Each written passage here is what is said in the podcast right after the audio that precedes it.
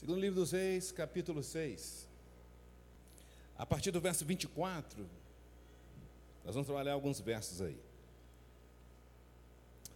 Diz assim o verso 24: Algum tempo depois, Ben-Hadad, rei da Síria, mobilizou todo o seu exército e cercou Samaria. O cerco durou tanto e causou tamanha fome que uma cabeça de jumento chegou a valer 80 peças de prata e uma caneca de esterco de pomba, cinco peças de prata. Vamos orar? Pai, então é a tua palavra, então faz ela valer nessa manhã.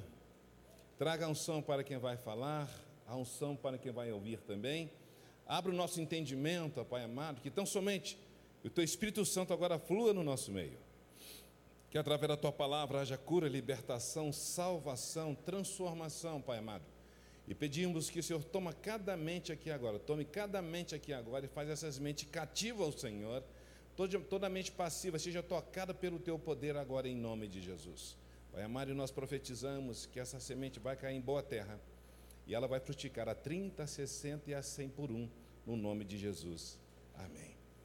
Essa passagem ela fala do cerco de Samaria e nós já trabalhamos algum não sei quanto tempo atrás, mas ela é bem propício para esse dia que nós estamos, esse tempo nós estamos vivendo aqui no mundo ou no Brasil ou em Belo Horizonte. Deixa eu tomar água aqui. Água tem corona também não, né? Sai corona.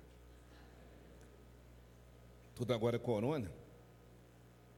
Então, o que nós aprendemos com toda essa situação? Primeiramente, nós já falamos aqui que Deus não perdeu o controle de nada, Deus está no controle de tudo isso. Há tanta coisa falando, dragão vermelho, né, que agora a China aproveitou, comprou petróleo agora no preço baixo, e essas coisas. Como diz Salomão, não tem nada de novo debaixo do. Não tem nada de novo, gente. Isso já aconteceu uma, duas, três, não tem nada de novo. E a gente fica meio assim, não tem nada de novo. O que nós temos que fazer é não perder a nossa visão em Cristo Jesus. Não, já, já aconteceu isso antes e vai acontecer mais ainda, porque sempre alguém está tirando proveito disso tudo. Então a gente não tem que desesperar e ficar dando ouvido a tantas coisas, aparecem tantas profecias, tantas coisas, não estou dizendo que a gente não deva negar a realidade, não é isso aqui. Eu estou dizendo que a nossa realidade tem que ser fundamentada na palavra de Deus. Porque agora surge tantas coisas, isso vai trazendo temor em nossos corações. E nós não podemos tomar decisões na nossa vida baseadas no temor do que nós ouvimos, que o mundo está dizendo.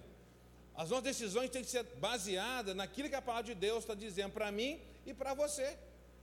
Então, claro, a prudência sempre será bem-vinda, né? as precauções sempre serão, serão bem-vindas, mas nós não podemos deixar de viver. Em São Paulo, agora as igrejas não puderam, não estavam podendo reunir-se para valorizar né, o, culto, o culto da celebração maior, não é assim? Algumas coisas acontecem para você passar a avaliar algumas coisas da sua vida. Talvez algumas coisas você não estava dando valor e de repente a coisa é cortada e você começa a perceber algumas coisas que você não estava dando valor, que virou rotina na sua vida e que você fazia a coisa, de, a coisa automática. De repente Deus dá uma mexida nisso tudo. E nós temos duas opressões diante disso tudo que está acontecendo. Primeira é a opressão do anticristo. Ele vem para trabalhar contra tudo aquilo que é Cristo Jesus. Interessante, você está numa reunião, fala de Deus, todo mundo aceita. Quando você fala Cristo, há uma rejeição, né? Então, o anticristo ele veio para tentar então trazer esse impedimento de tudo aquilo do ensinamento de Cristo para o povo. E também nós temos o antivida. O antivida é a, a fome, a miséria, a doença que o anticristo aproveita para oprimir o povo. Então não tem nada de novo, assim como aconteceu aqui em Samaria. E Ben Haddad representa a força do mal, e ele cercou Samaria, e ele não deixava entrar e nem sair nada, e as pessoas começaram a passar fome. Começaram a passar fome. E dentro disso você vai ver que as pessoas começaram a brigar umas com as outras. Uma mulher ofereceu o filho para comer, e quando chegou na hora do filho dela, ela simplesmente não quis. Não é assim? Pessoas pagando para comer esterco de pomba. Não é assim? É para ver a, a, a que ponto o ser humano chegou. A que ponto a opressão espiritual pode nos levar, se nós não tivermos voltados para Deus. Então, Ben Haddad então cercou Samaria e começou a haver essa crise, essa fome. Alguns países as pessoas já, já saquearam, foram lá e compraram tudo, supermercado, e algumas praças estão vazias, ninguém na rua mais. Gente, não tem nada de novo, não tem nada de novo. O que nós não podemos perder é a nossa esperança em Cristo Jesus. E outra coisa, esse mundo ele vai acabar, gente. Enfia na sua cabeça de vez. Esse negócio chamado mundo, isso vai acabar. Isso vai acabar e nós devemos estar firmados em Cristo Jesus. Não põe o seu coração nesse mundo. O nosso reino é outro, a nossa cidade é outra. A nossa cidade ela é celestial e nós somos cidadãos do reino de Deus. Então não põe seu coração nessas coisas aqui, porque tudo isso, isso vai passar, não é? Então não seja dominado pelo meio do medo do coronavírus. Amanhã vai ser um tal de é, Fusca vírus. Vai vir um nome esquisito, mas é tudo isso aí, não tem nada de novo. E que nós não sejamos cerceados, cercados pelo medo. Não podemos, não é assim? A gente toma algumas precauções. Estou pensando no metrô amanhã, se o cara espirrar, como é que vai ficar dentro do metrô? Eu não sei, como é que vai fazer? Vai parar tudo? Como é que é esse negócio? Mas o detalhe é qual é a função da igreja em meio a tudo isso? Qual o nosso papel em meio a tudo isso que está acontecendo? Então nós vemos aqui então que Samaria foi, foi, foi sitiada. Não tinha nada, entrando nada e nem saindo. Então o povo começou a passar fome. Aqui eu quero agora passar para o capítulo 7, exatamente aqui que nos interessa. Diante das circunstâncias que estava vivendo Samaria, do medo, da fome, de tanta peste, aquelas coisas todas, mas qual é o nosso papel aqui como igreja, em meio a tudo isso? É nós ficarmos ecoando aquilo que o mundo está dizendo, ecoando aquilo que a mídia está dizendo, ou nós devemos ecoar então aquilo que a Bíblia está dizendo a respeito de toda essa crise circunstanciais, seja ela existencial também, que nos leva. O que nós devemos fazer então diante disso tudo que está sendo apresentado? A gente percebe que nós ficamos tão envolvidos no tal, tal do coronavírus, mas a gente falou tanto de coronavírus, mas tanto, um negócio louco. E o inimigo sabe fazer isso, nos tirar do foco, não é assim? Nos tira do foco. E essa coisa vai gerando medo em nossos corações. E você vai passando para sua casa medo do coronavírus. Daqui a pouco não tem ninguém saindo de casa mais. Ele vai chegar um tempo que não tem como. Só resta uma coisa de nós adorarmos ao Senhor. Não tem outro caminho. Então nós não tememos a morte. Nós não tememos a morte porque a vida, ela habita dentro de nós e a vida é o Senhor Jesus. A vida é o Senhor Jesus. Então, aqui Samaria sofreu esse cerco. Agora vem o capítulo 7. Eliseu então se levanta. Eliseu se levanta um profeta e diz: Eliseu respondeu: Ouço a palavra do Senhor. Assim diz o Senhor: Amanhã, por volta desta hora, na parte, na porta de Samaria, é, tanto uma medida de farinha como duas medidas de cevada serão vendidas por uma peça de prata. A primeira atitude nossa como igreja é levantar e trazer uma palavra de Deus em meio a esse caos está acontecendo. Nós não podemos agora levantar e ficar ecoando o que a mídia diz, o que o mundo está dizendo. Eliseu se levantou como profeta, diz: amanhã haverá mudança nessa situação. O nosso papel como igreja, diante dessa crise que está acontecendo, é levantar e trazer uma palavra de Deus seja ela de juízo, seja ela de arrependimento, não importa, mas nós precisamos trazer uma palavra de Deus em meio a isso tudo. Precisamos entender que em meio a essa crise toda, é o momento de anunciar as boas novas de Jesus, porque o mundo está dizendo tudo para oprimir, mas nós, como igreja, nos levantamos como profeta, boca de Deus, uma oportunidade para você evangelizar as pessoas. É. Mas que eu percebi em, em meio às redes sociais, que ninguém falou disso. Essa crise é o momento da igreja se levantar para levar as boas novas, para trazer uma palavra de esperança a esse povo. Porque muita gente ficou angustiado, muita gente ficou aprisionada dentro de casa. Então, o primeiro ponto aqui no verso 1 do capítulo 7 é nós precisamos nos levantar e trazer, trazer as boas novas ao mundo. O mundo não tem notícia boa, mas você tem a notícia boa que se chama Evangelho de Jesus Cristo. É esse que transforma. essa nossa oportunidade de trazer as boas novas em meio a toda essa miséria, em meio a todo esse caos, nós precisamos levar as boas novas em Cristo Jesus. Não é para você levar o que você acha, o que você pensa, mas o que a palavra de Deus diz. Que seja uma palavra de arrependimento, que seja uma palavra de exortação, de edificação, não importa, mas a palavra de Deus sempre será boas novas que nós precisamos levá-la. Então, a primeira atitude da nossa da igreja, de Cristo, é nós precisamos levar boas, as boas novas. E não ficar ecoando o que a mídia está dizendo. E não ficar ecoando o que o mundo está dizendo, mas precisamos aqui verbalizar as boas novas de Cristo Jesus. Eu posso ouvir um amém, querido? Precisamos então. É oportunidade agora de nós falarmos de Jesus. Olha que oportunidade boa. Muita gente com medo de ficar doente e de morrer. Todo mundo vai morrer. Fala amém. Fala. Pronto, gente. Você tem duas coisas certas na sua vida. Uma que você vai errar. Posso ouvir um amém, querido? E outra você vai morrer. Posso ouvir um amém? Pronto. Tem alguma coisa de novo nisso? Sim ou não? Então, vamos aproveitar e falar das boas novas. O pessoal está falando de coronavírus, deve falar de Jesus que veio. Jesus vírus não, mas Jesus que veio. É um momento, porque a gente fica cerceado pelo medo. E a gente vai repetir, repetindo, vai sendo contagiado, contaminado por essa fala. Que a partir de hoje, você não vai mais falar de corona, você vai falar de Jesus Cristo para essas pessoas. É isso que Deus está dando oportunidade para a igreja.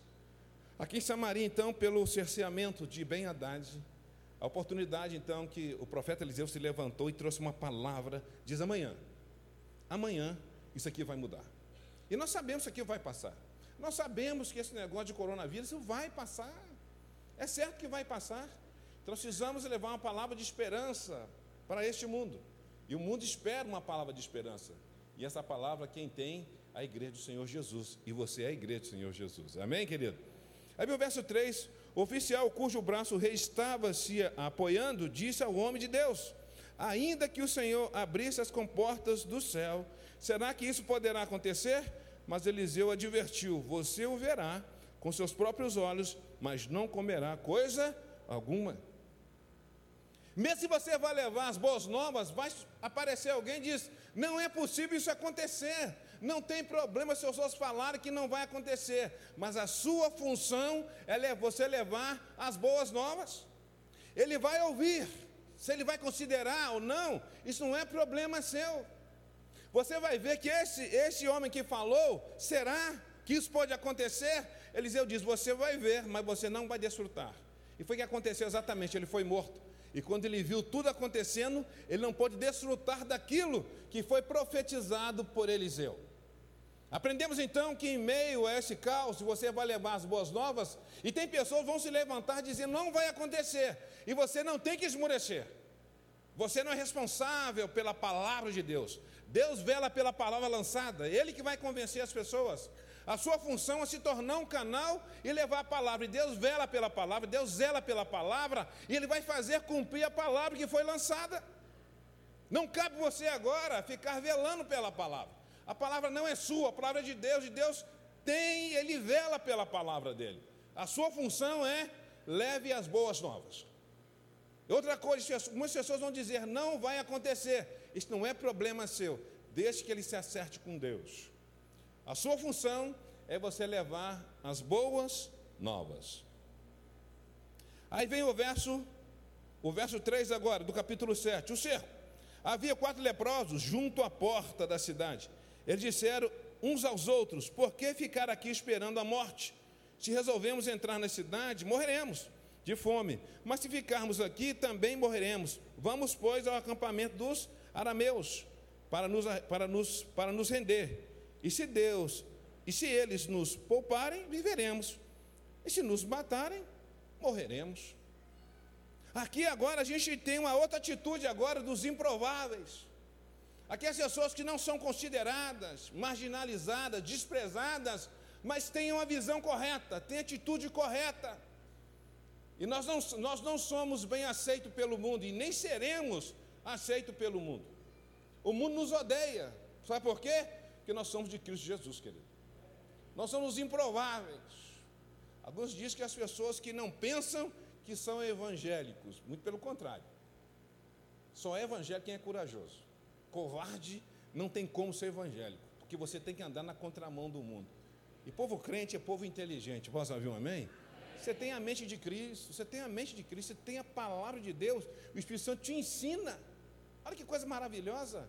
E nós somos improváveis. O pessoal que, que meio quadrado, meio não sei de quê, eles falam isso, não tem problema não. Mas você sabe quem você é.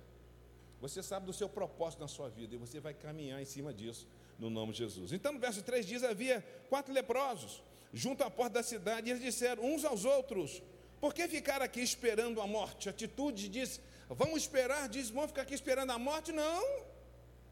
Atitude. Em meio a todo esse caos, eles tomaram atitude, diz: Está tudo cercado. Então vamos ver, vamos fazer alguma coisa. Vamos fazer a coisa certa, diz: Vamos fazer a coisa certa. Eles tomaram atitude em meio ao caos, não ficaram esperando algumas coisas acontecer. Eles tomaram atitude. Em meio a esse caos todo, essa coronavírus, cabe a mim e a você tomarmos atitude, seja de orar, seja de evangelizar, eu não sei. Mas nós não podemos ficar aqui esperando a morte chegar, com essa boca cheia de dente, esperando a morte chegar. Você precisa tomar atitude, nem que seja mudar algumas coisas na sua vida a sua vida de oração, a sua vida de leitura bíblica, não sei o que vai acontecer, mas tem que haver mudança. Em tudo isso está acontecendo, se você continuar a mesma pessoa, tem alguma coisa errada, uma insensibilidade e que você não consegue mais discernir o mundo espiritual. Fique atento aos sinais. Fique atento aos sinais e para onde está caminhando tudo isso. Eles disseram então: é, por que ficar aqui esperando a morte? Aqui a questão da zona de conforto. Não atingiu a mim, então eu vou ficar aqui esperando. Só atingiu o outro, não chegou na minha casa, não chegou na minha vida, então não vou me mover. E tem pessoas assim, enquanto não bateu a desgraça na porta dele, ele fica o quê? Acomodado. Não se levanta para orar, não muda a vida, diz: não, não bateu na minha porta. E que o sangue de Jesus tem poder para não entrar na minha casa. É só pensa nele. Mas esses homens aqui diz: é por que ficar aqui esperando a morte? Agora, uma coisa interessante: se resolvermos entrar na cidade, morreremos de fome. Mas se ficarmos aqui também, morreremos. Ele diz: o que, que nós vamos fazer? Se nós ficarmos aqui, a gente morre. Se for para lá também, a gente o quê? Está arriscado a morrer. Então vamos fazer o quê? A Bíblia diz: se nós vivemos, vivemos para para Deus. E se nós morremos, morremos em Deus. Quer vivamos, quer morramos, somos de quem? O detalhe aqui não é morrer, é a quem você pertence. Que morrer todo mundo vai. É diz: quer vivamos, quer morramos, nós somos de Deus. Então não faz diferença. Nem a morte poderá nos separar do amor de Deus. Então aqui, a questão aqui agora não é morrer. A questão é a quem você pertence. E às vezes nós temos medo de morrer. Nós temos medo da finitude, não se fala mais em finitude, não se fala inferno, não se fala de céu, porque nós temos medo da finitude. Deixa eu dizer uma coisa para você: você pertence a Deus, você tem a vida dentro de você. Então faça o que tem que ser feito. E eles tomaram atitude e dizem: Nós vamos. Atitude. Não tinha medo. Diz: Nós não temos medo. Esse mundo aqui não nos pertence, nós somos peregrinos aqui na terra, querido. Não tenha medo. Continue cultivando a sua vida espiritual, fortalecendo a sua vida espiritual e não morra por causa dessas coisas aqui na terra. Não morra por causa disso. Não perca a sua saúde por causa das coisas da terra. Porque isso tudo vai passar. Eles disseram então: Nós vamos. E se resolvemos ficar aqui, nós vamos ficar. Vamos ao acampamento dos arameus para nos render. Vamos atitude. Vamos lá. O que tem que ser feito, vamos fazer. Não vamos ficar esperando a morte chegar. Não vamos ficar esperando o outro fazer. Faça o que você tem que fazer. Ele diz: vamos. E porque se nos pouparem, viveremos. Se nos matarem, morreremos. O que, é que nós temos a perder? Nada. Então não tem nada a perder. Porque quando você for embora, vai ficar tudo aqui mesmo. Não é assim? Então vamos viver para Deus, querido. Vamos viver para Deus. Aí vem o verso 5 diz: Ao anoitecer, eles foram ao acampamento dos arameus, ao anoitecer. Tomar atitude, estratégia. Aqui eu quero fazer uma pergunta, em meio isso tudo aqui, a sua vida de oração mudou alguma coisa? A sua leitura bíblica mudou alguma coisa? Ou você está ouvindo só as coisas acontecerem? Está dizendo, não, está tranquilo, eu sou lavado pelo sangue do Cordeiro. Mas Deus não te falou nada a respeito da sua vida, o que está acontecendo disso tudo? Ao anoitecerem, levantar. Como é está sendo a sua vida de oração? Seja pelo amanhecer, ou ao anoitecer, ou na hora do almoço, eu não sei. Mas qual tem sido a sua atitude ao se levantar? Para tomar uma atitude. Em meio a tudo esse caos, o que tem saído da sua boca? A esse caos todo do corona, o que, que tem internalizado o seu coração? Mas a Bíblia diz que ao anoitecer eles foram ao acampamento. Eles foram direto para o campo do inimigo. Não tiveram medo. Nós temos que enfrentar. Precisamos caminhar. A Bíblia diz que as portas do inferno não vai poder prevalecer contra a igreja. Não pode prevalecer. Aqui vai uma palavra de encorajamento. Nós temos que caminhar para cima do inferno. Porque o inferno não vai resistir à igreja do Senhor Jesus. É nós que caminhamos para cima. Lá no seu trabalho, quem tem autoridade espiritual no seu trabalho é você. Deus muda o ambiente do seu trabalho por causa de você. Deus abençoa aquela empresa por causa de você, querido. Deus abençoou a casa de, de, de Potifar por causa de uma pessoa só, chamada quem? José. É para você que acha que você não está valendo nada naquele lugar, porque você não teve a dimensão do seu valor em Deus. Porque Deus plantou você ali, você tem a capacidade de, de mudar toda aquela situação daquela empresa. Mas você fica esperando as coisas acontecerem, vindo de outro, de repente, está na hora de você tomar atitude dentro do seu local de trabalho, dentro da sua casa, dentro da escola. E a Bíblia diz que eles foram ao acampamento, tomaram atitude. Sabe por que algumas coisas não mudaram na sua empresa? É porque você parou de orar, você se acovardou e achou que não estava mudando nada, mas Deus está esperando uma atitude sua, uma voz de comando sua no mundo espiritual, para que tudo isso possa mudar. Não, mas você está pensando em sair do emprego. E quem disse que é para você sair? A coisa vai apertando, a gente vai pulando de lugar, vai apertando, vai pulando de lugar. É igual os irmãozinhos que a, a coisa aperta na igreja ele pula para outra. E nunca é, nunca é permitido ser tratado. Aí acaba assistindo o culto só em casa. Aí fica se isolando. Depois morre de depressão e solidão. A Bíblia diz que aquele que se, se isola, ele insurge contra a verdadeira sabedoria. Não é sábio se isolar. Ele disse: se for por um acampamento, sabe por que Deus te plantou nessa empresa? Ele está contando com você. Ele não precisa de você, não. Mas ele conta com você para você ser um, um arauto dele ali naquele lugar. Para você mudar toda aquela situação espiritual, desde que você tome uma atitude. Ao anoitecer, levantaram. De repente, está na hora de você começar a mudar a sua vida de oração em relação à sua empresa. Ou na empresa que você trabalha. Não para que Deus possa trazer mais clientes. Não estou falando que Deus tem, estou falando que não é para você não orar de estudo, mas para você discernir o que, é que Deus quer que mude no mundo espiritual onde você está trabalhando. O que, é que Deus está contando com você? O que, é que Deus está falando a respeito dos seus vizinhos onde você mora? O que, que Deus está falando com você a respeito do seu bairro? E levantaram e foram para o acampamento. E disseram então, e as mediações do acampamento, viram que não havia ninguém ali. Eles tomaram atitude. Gente, quando você toma atitude, Deus age. Deus age. E eles chegaram então, tomaram atitude, não tinha medo de morrer, diz agora nós vamos lá. Quando chegaram lá, sabe o que tinha acontecido? Deus já tinha agido em favor deles. Mas primeiro, eles teve que tomar atitude, mudança de mente. Diz: não temos medo de morrer, vamos para lá. E foram para cima. Lembra de Moisés, quando Deus falou: Moisés, joga a vara no chão. E ele jogou, o que, é que ela virou? Uma cobra. O que, é que Deus falou para Moisés? Não, o que aconteceu? Quando virou uma cobra, o que Moisés fez? O que, que ele fez, gente? Cadê a escola bíblica? Cadê Ricardo, escola bíblica? O que aconteceu com ele, gente? Ele correu da cobra. Fala, correu. Não, fala, correu, gente. Ele correu da cobra. Para que Deus fala com Moisés? Falou, Moisés, Para.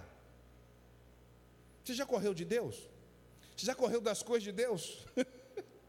Você já correu das provações de Deus? Deus diz: para. Aí o cara, aí Moisés vai para. Imagina a cabeça de Moisés, porque a gente lê a Bíblia, a gente imagina a alma da pessoa. Como é que a mente dele diz? Aí Deus falou: Moisés, para. Aí Moisés parou. Não é para você correr mais. Está na hora de enfrentar o que tem que ser enfrentado. Aí que o cara toma atitude de enfrentar, aí ele para e Deus fala assim: agora pega a cobra. Imagine a cabeça de Moisés. Imagine Deus falando com você. Você que anda fugindo das situações, Deus diz: agora está na hora de enfrentar. Ele diz: para. Aí Moisés vai e para, e Deus diz: agora Moisés, parou, parei, agora pega a cobra. Outra mudança no coração de Moisés. Diz: rapaz, o negócio estava ruim para um lado, eu estava correndo, mandou parar. Agora eu parei, quer que eu pegue. A hora que ele resolve, ele toma coragem, porque isso tudo é a mente, é a sua alma. Já pensou na sua alma como é que é as coisas? Ele diz: agora Moisés, pega a cobra, ele diz: agora ele toma coragem, diz: agora eu vou. A hora que ele vai, o que, que Deus fala para ele? Moisés pega a cobra pela cauda e diz: agora piorou, meu amigo. Com Deus é assim. Deus nunca vai mandar você fazer o ordinário. Quando você depender de Deus, Deus sempre vai mandar você fazer o extraordinário. Porque o ordinário você faz todo dia. Mas o, extra, o extraordinário é só através do poder de Deus. Exatamente que eles foram, não tinha mais de morrer. Não tinha mais medo de morrer. E quando Moisés disse, agora eu vou pegar a cobra pela, pela cauda, disse: se me picar, Deus está presente, está no controle de todas as coisas. Deus nunca vai pedir você fazer aquilo que já está acostumado a fazer. Quando Deus pedir uma coisa, vai fazer uma coisa totalmente diferente do que você está acostumado a fazer, e vou dizer para você: faça porque está no controle de todas as coisas. Faça porque tá, você está mandando você fazer, Ele sabe que está mandando você fazer. Mas se a serpente me picar, bom, ele tem poder para te curar. E se eu morrer? Bom, você vai para a glória. Todo jeito você saiu no lucro. Sim ou não? Sim ou não, gente? Sim, né? Todo jeito você saiu no lucro. Primeiro que você obedeceu a Deus. E segundo, você saiu desse mundo velho e foi para a glória, está lá no braço do Pai, tranquilo. Sem coronavírus, sem imposto, sem PTU, sem nada. Que negócio. É claro que o céu não se baseia nisso.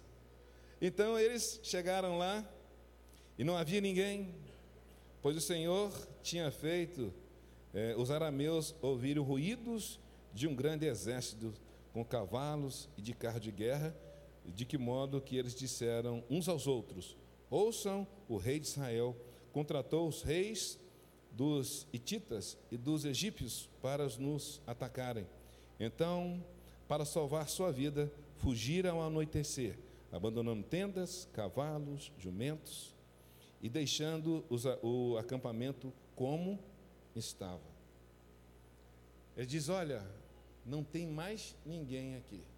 Eles ouviram ruídos. Interessante que ele, quando Deus age, ele sabe como fazer. Eu me lembro uma vez, eu estava numa situação, eu falei, Deus, eu vou orar todo dia, três horas da manhã. Não, eu não. Deus falou, você vai levantar três horas da manhã para orar. Eu falei, meu Deus. Dava três horas, eu levantava e orava. Mas um dia, sabe aquele dia você está assim, arriado? Aí eu acordei três horas e falei, ah, vou dormir mais cinco minutinhos. Já viu isso? Aí você dorme mais cinco. Aí o que, é que você faz? Mais cinco. Aí você vai, depois do quê? Mais cinco. Aí eu fui enrolando. A gente está dando a volta em Deus. Meu amigo, eu escutei um barulho, mas tão alto, mas tão alto, achei que não estava acabando. Eu dei um pulo da cama. Falei, meu Deus, o que que caiu? Meu irmão dormindo tranquilo, eu disse, rapaz, esse barulho é só para mim. Dizer uma coisa para você. A Deus vai fazer um ruído na sua vida que só você vai escutar. Ninguém mais vai escutar. É para despertar você. Não tem nada a ver com outro, tem a ver com você. Minha adrenalina subiu tanto, meu coração bateu, até a boca, eu perdi o sono. Aí eu fui orar. Ruídos de Deus na sua vida. Já viu isso? Às vezes Deus faz uns ruídos, uns barulhos que só você vai escutar. Não adianta trazer a bola para o outro e nem falar que é culpa do outro. Deus está falando com você. Falou com você mansamente. Falou uma, duas. Por amor a você, sabe o que ele faz? Ele está um estrondo, faz um ruído e diz: Estou falando com você. E aqui eles ouviram os ruídos de Deus. Deus tem ruídos dele, querido, para espantar o inimigo, mas para despertar você para cumprir a vontade dele. Deus é tão bom que até isso ele faz. E então os homens correram, diz: rapaz, vamos embora, porque o rei de Israel contratou os egípcios aí para nos atacar. Ruídos de Deus. Ouviram? Ruídos de Deus. Eu quero fazer uma pergunta aqui. Quais são os ruídos de Deus na sua vida? Que só você está escutando. Está na hora de mudança na minha vida e na sua vida também.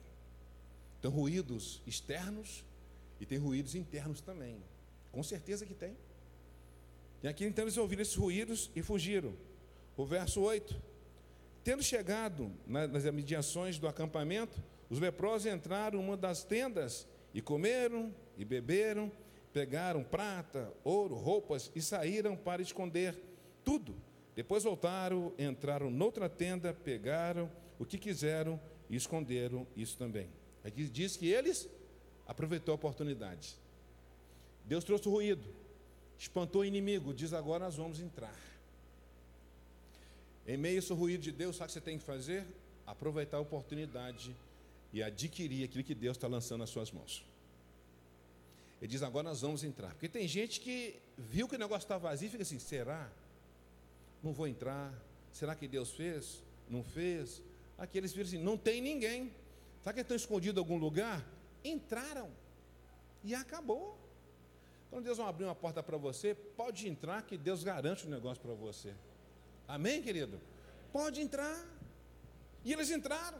Precisamos entrar nas escolas, nos trabalhos, entrar em todos os lugares que Deus tem aberto essa porta para mim e para você. Precisamos entrar nessas portas que Deus tem aberto para mim e para você. Não podemos ficar aqui parados. Se já abriu a porta e se Deus abriu, entre por essa porta. E a Bíblia diz que eles entraram e desfrutaram daquilo que o inimigo havia deixado. Está na hora nós entrarmos no arraial do inimigo e saquear as almas que estão sendo conduzidas para o inferno. Está na hora, querido. Está na hora de sair dessa boa vida nossa. De só desfrutar daquilo que Deus tem proporcionado a mim e a você e nós começarmos a, sacar, a saquear o inferno. Entrar nos lugares onde tem dominado. É porque você é luz. E onde a luz chega, as trevas têm que sair no nome de Jesus. Tem que sair. Entraram nas tendas e desfrutaram de tudo aquilo que o inimigo deixou. A função da igreja, em meio a esse caos todo, precisamos entrar e saquear o arraial do inimigo. Precisamos saquear o arraial do inimigo. Mas a primeira motivação nossa vai ser arrancar as almas da mão dos inimigos. Precisamos arrancar os, o, as almas das garras do inimigo. Saquearam. Aí eu venho o verso 9.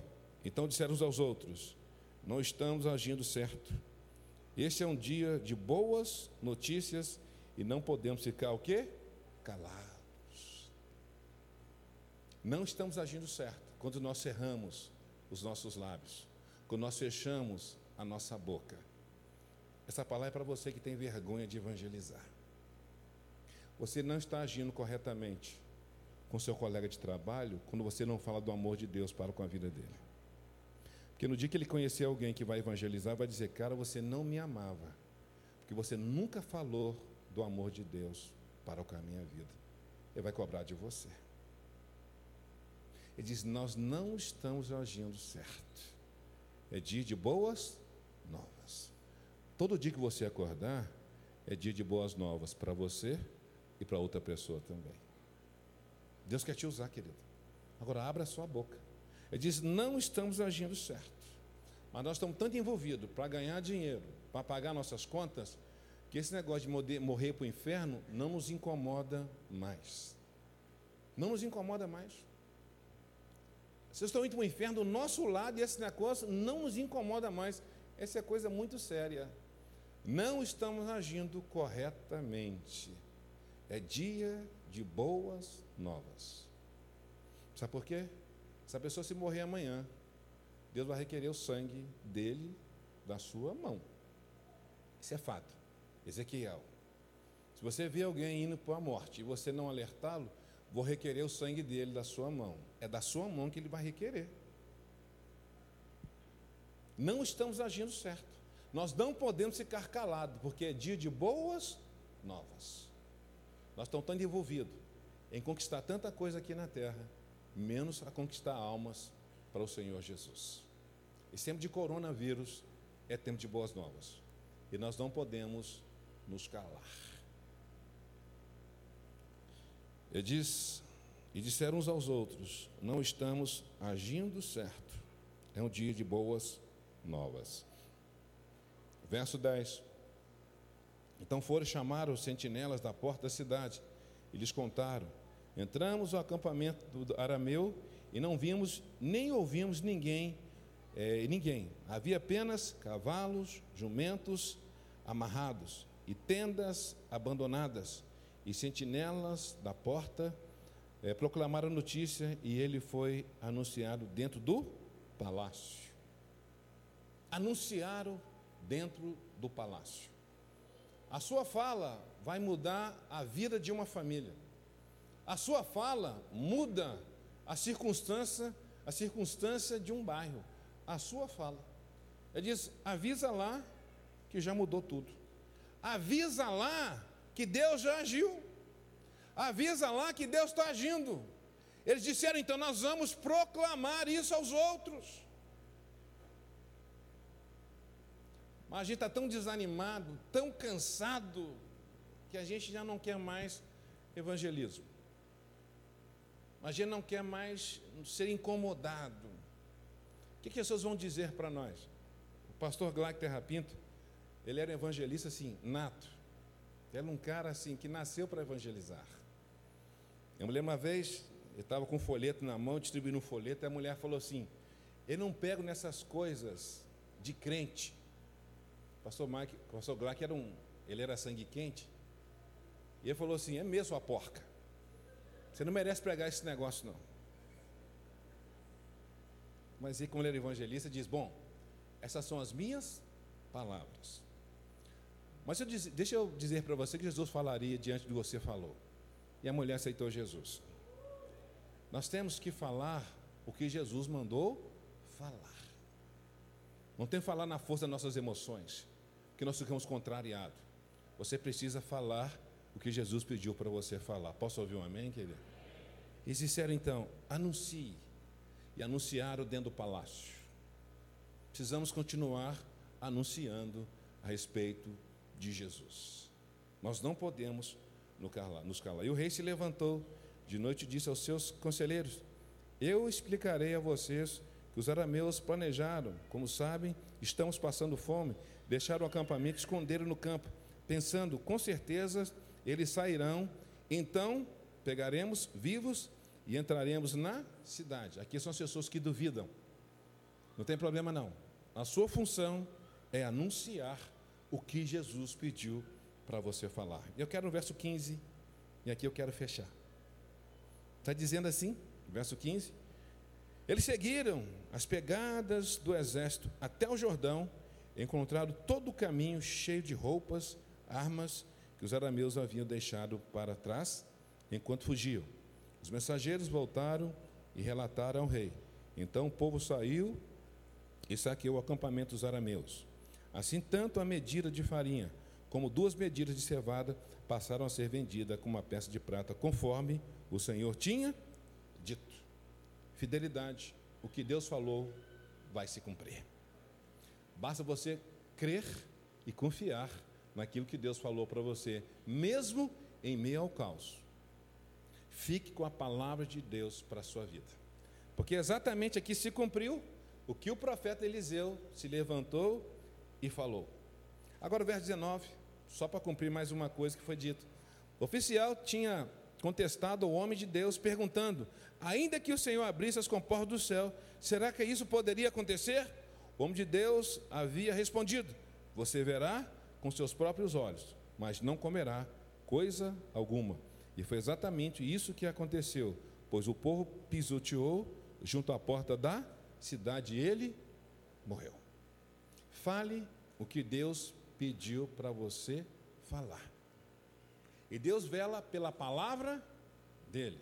E as coisas vão se cumprir do jeito dele, da forma dele. E a palavra de Deus se cumpriu. Tanto na, profe na profecia de, de Elias diz: olha, amanhã isso vai mudar. Como aconteceu na vida daquele homem que duvidou. Você verá e não vai desfrutar de nada que você duvidou. Não duvide aquilo que Deus tem falado ao seu coração. Creia tão somente. Creia tão somente. Mesmo que situações estejam tão adversas, creia na palavra de Deus. Tome a atitude certa. Tenha a visão correta da realidade que está sendo apresentada. Mas você precisa ter a visão de Deus para a sua vida. O mundo vai te apresentar sempre uma situação, ou para te aliviar da dor, ou para te enganar, dizer, não é bem assim que está acontecendo. Querido, nós não temos o conhecimento de tudo. Tem coisas acontecendo que a gente não tem noção do que está acontecendo. Mas dizer uma coisa para você: filho de Deus não fica enganado, não. Deus revela aos seus filhos. Agora, o que você está buscando para Deus te revelar? Está buscando aqui para que não falte pão e água na sua casa? Está buscando aqui que não falte, a doença não bata na porta da sua casa? As nossas revelações que nós queremos hoje é tão somente voltada para a doença, pão e água. Se você se aprofundar mais, Deus vai te mostrar coisas que você ainda jamais imaginou que você poderia ver no mundo espiritual. E você vai ouvir coisas que jamais você ouviu. Sabe que está ficando tão rotineiro a sua vida com Deus? Porque você só busca pão, água e para não ficar doente, que te livre do mal. Que te livre do mal. A Bíblia diz: Buscar-me-eis e me achareis, quando me buscar de todo o vosso. Você quer conhecer coisas novas? Busque mais de Deus. Sai dessa coisa terrena, de pão, água e de não ficar doente, e que o mal não atinja a sua casa. Busque coisas mais profundas, e você vai ver o que Deus vai te revelar. Você vai ver que Deus vai te revelar coisas profundas, tremendas, o apóstolo Paulo foi até o terceiro céu. Imagina, o cara foi ao terceiro céu. Quando ele voltou, ele diz: Meu amigo, isso aqui não vale nada. Isso tudo aqui para mim é esterco. Isso aqui não vale nada. Isso aqui... A gente precisa chegar numa, numa relação tão íntima com Deus. Você vai chegar e vai dizer: Meu amigo, isso aqui não vale nada. Aí vai parar com esse negócio de ansiedade, de gastrite, de pressão alta. Vai acabar tudo. Sabe por quê? Você vai dizer: Meu amigo, Sabe o que eu tenho que fazer? É confiar e descansar em Deus, saber que Ele vai prover o pão de cada dia. Eu vou cumprir a vontade de Deus na minha vida. Só isso. Vamos ficar de pé e vamos fechar.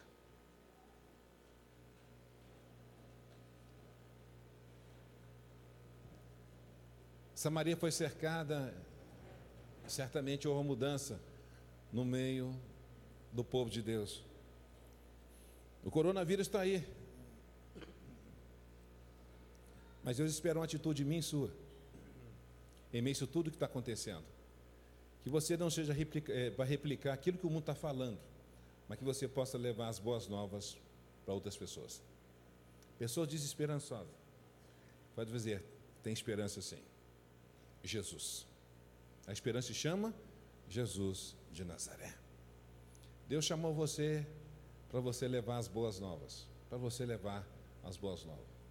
Tenha a visão correta de Deus, de tudo aquilo que está acontecendo. Não tenha a visão do mundo, porque se você tiver a visão do mundo, você será cerceado, cercado pelo medo. Mas a Bíblia diz: aquele que habita em nós é maior do que aquele que habita no mundo. Deus quer mudar a minha vida e mudar a sua vida através de tudo isso que está acontecendo. Não é para você ficar com medo do vírus, não.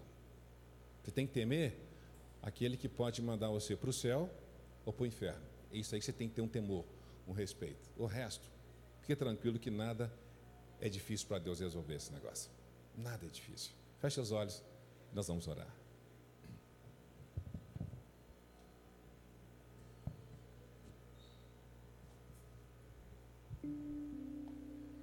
Comece a avaliar a sua vida em a tudo está acontecendo. Você está com medo de quê? Não ficar com medo, não. É você, é você olhar e vai dizer: Rapaz, eu vou aproveitar agora e vou pregar Jesus em meio a todo esse caos. É momento de eu levar as boas novas agora em meio a tudo, esse desespero todo. é você apresentar Jesus para essas pessoas. É para dizer para ela que a esperança no mundo não vai resolver. Uma esperança se chama Jesus de Nazaré. É o momento oportuno da igreja se levantar para que nós possamos anunciar. Deixa eu dizer uma coisa para você. Você está guardado por Deus, querido. A sua vida está guardada por Deus. Eu não estou dizendo para você ser negligente, não. Estou dizendo que a sua vida está guardada por Deus. Lembra quando as pragas vieram do Egito? E Deus colocou o povo dele na terra de Gozen. Deus colocou o povo dele, olha, você vai ficar aqui na terra de Gozen. Em nenhuma praga chegará sobre a sua tenda. Salmo 91. Praga nenhuma chegará sobre a sua tenda. Fica com medo de vírus, não? Vai anunciar as boas novas do Senhor. Deixa o resto com Deus. Deixa Ele te guardar como está te guardando. Estou dizendo para você ser negligente no que diz respeito às precauções. Eu estou dizendo para o seu coração não ficar temeroso. É isso que eu estou dizendo. A Bíblia diz, Jó falou, aquilo que eu temia me sobreveio. O que você teme acontece. Por isso a Bíblia diz, não temas, porque eu sou o seu Deus, eu te ajudo e te fortaleço. Feche os olhos. Fale com Deus qual, qual tem sido sua atitude diante desse caos, dessa opressão espiritual, dessa opressão diante vida, da miséria, das enfermidades, pessoas morrendo. Qual tem sido sua atitude? Você está dando graças a Deus porque não chegou na sua casa? Ou seu coração está tendo compaixão dessas pessoas perdidas, desesperadas, porque viram que a esperança foi embora porque colocaram esperança no mundo? Então, para você dizer, está na hora de você tirar a esperança do mundo, porque no mundo não tem mais esperança e apresentar a esperança que é o Senhor Jesus. Está na hora. Vamos nos levantar como igreja e levar as boas novas para essas pessoas. Não é certo que nós estejamos calados. Não é certo. Que vem para tentar ferir o valente de Deus em meio às suas guerras Declare. Que ataque é capaz de fazer olhar atrás e querer desistir.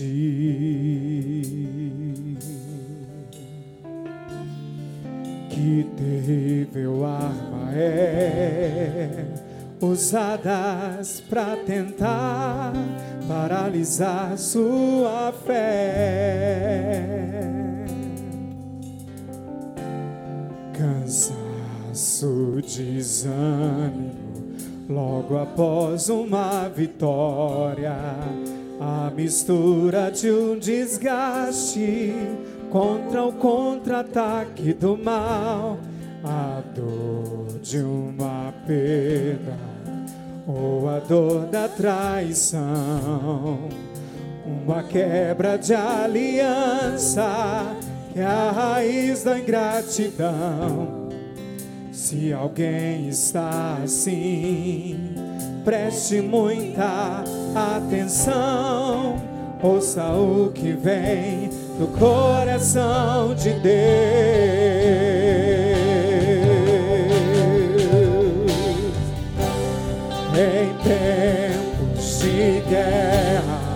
Nunca pare de lutar, não baixe a guarda.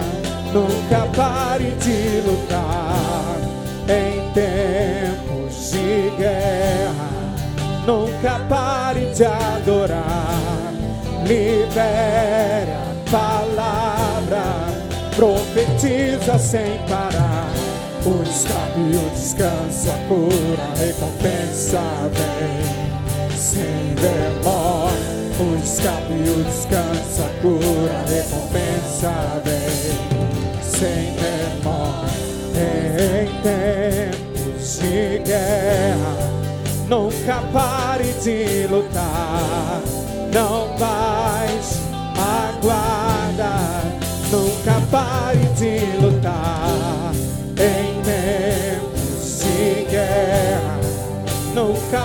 pare de adorar. Libera palavra, profetiza sem parar. o escape, o descanso, a cura, a recompensa vem sem demora. O escape, o descanso, a cura, a recompensa vem sem demora. Vai ministrando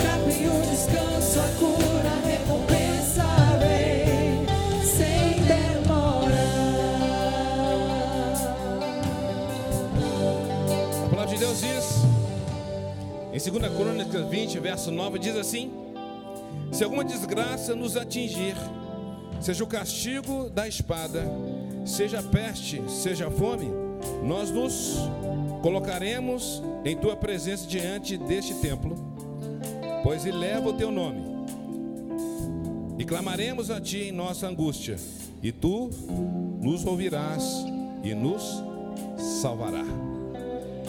Em tempos de angústia, não para de lutar. Profetiza sem parar. Profetiza sem parar. Não repita o que o mundo está dizendo, o que a mídia está dizendo. Mas profetiza a palavra de Deus sobre a sua vida, sobre a sua casa, no nome de Jesus. Amém? Vamos orar? Fecha os olhos. E eu quero fazer um convite para você que hoje chegou aqui desesperançoso. Mas Deus falou seu coração tremendamente. Você hoje quer uma mudança de vida. E você quer entregar a sua vida para Jesus hoje. Diz: Eu quero entregar minha vida. Eu cheguei aqui com desesperança, mas Deus tocou o seu coração. E hoje você decide entregar sua vida para Jesus, abrindo seu coração.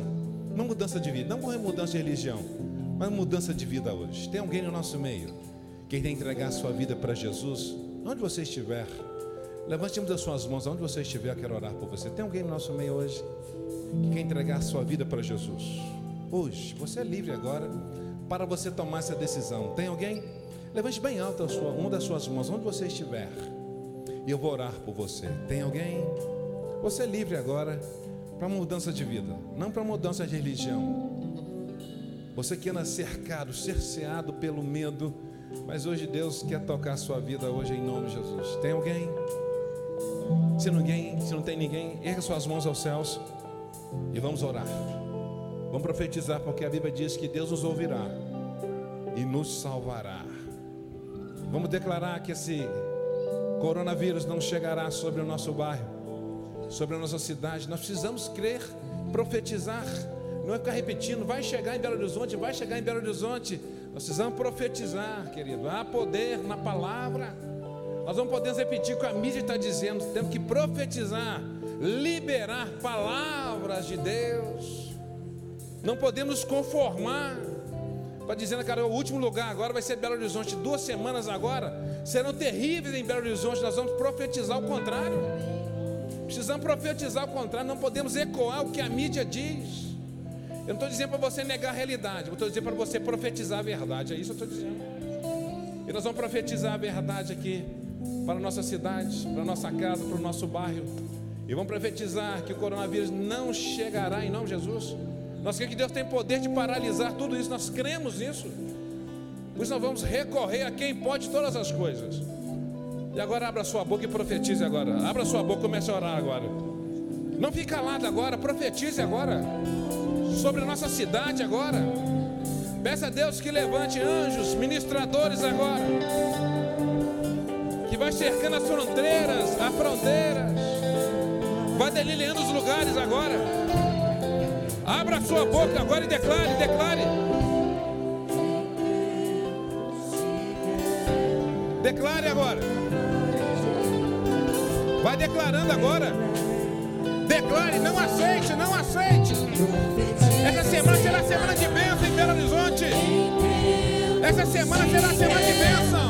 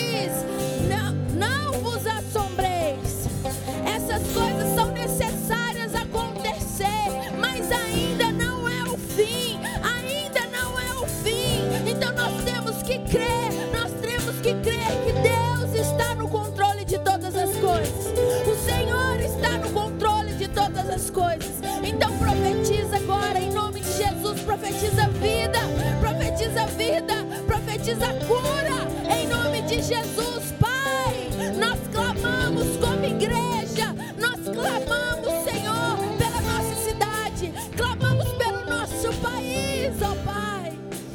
Pedimos a Ti, ó Deus, entra com a Tua providência, tem misericórdia de nós. Pecamos porque nos calamos, mas nessa manhã, Senhor, nós levantamos um clamor em prol a nossa sociedade, em prol ao nosso país, em prol a nossa cidade. E declaramos vida, vida, vida,